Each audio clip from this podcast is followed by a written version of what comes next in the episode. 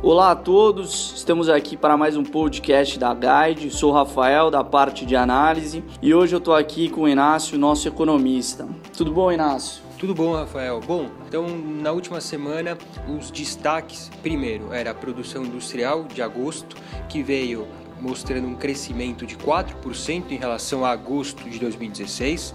Essa recuperação tem sido bastante disseminada, então, de modo geral, os números têm sido considerados positivos. Continua um otimismo com relação à recuperação da economia para não só esse ano, mas também a partir de 2018. Por outro lado, a gente teve o IPCA de setembro também sendo divulgado, ficou um pouquinho acima do esperado, cresceu 0,16 a inflação frente ao último mês, mas continua continua pouco disseminada, em 12 meses continua fraca, abaixo de 3%, deve terminar o ano por volta aí de 3% e segue contribuindo para que o Banco Central corte juros nas próximas reuniões. Segue a perspectiva de uma Selic de 7% no final desse ano e patamar que tende a ser mantido por algum tempo. O mercado ainda considera que termina o ano de 2018 em 7%.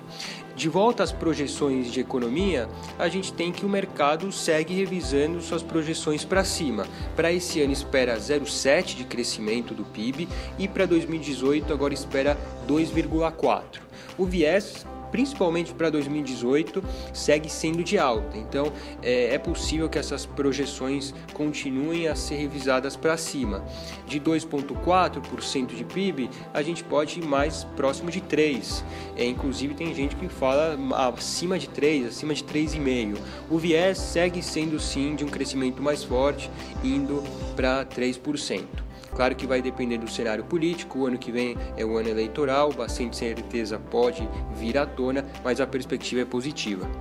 No exterior, o apetite por risco segue bastante elevado e as bolsas americanas seguem quebrando recordes históricos, algo que também contribui para mercados locais.